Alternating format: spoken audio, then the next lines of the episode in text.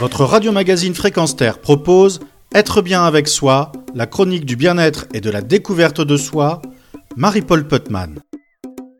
Chaque jour est un défi, s'adapter ou s'extraire du stress quotidien.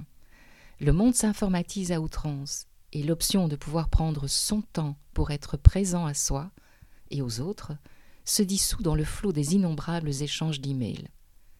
Alors choisir de lire un roman est une façon de savourer l'instant présent et de visiter d'autres vies que la sienne. Dans le roman Le cœur à l'envers de Carole Duplessis-Rousset, paru aux éditions Les Presses de la Cité, dans la collection Terre de France, il est justement question d'histoire familiale sur quatre générations et d'une jeune femme qui fait le vœu de magnifier le travail des anciens. L'intrigue se situe dans le Val-de-Loire, au cœur d'un verger amoureusement entretenu par un contremaître qui travaille pour l'entreprise familiale.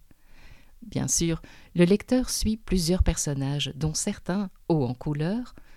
Ils sont attachants car ils nous livrent leurs émotions, leurs doutes, leurs questionnements, leurs chagrins, mais aussi leurs passions. Au cœur de l'histoire, vous découvrirez pas à pas un secret, ou plutôt un drame familial. Mais ce qui les rassemble tous, c'est la force incroyable de l'amour. Sachez qu'un cœur à l'envers peut se remettre à l'endroit.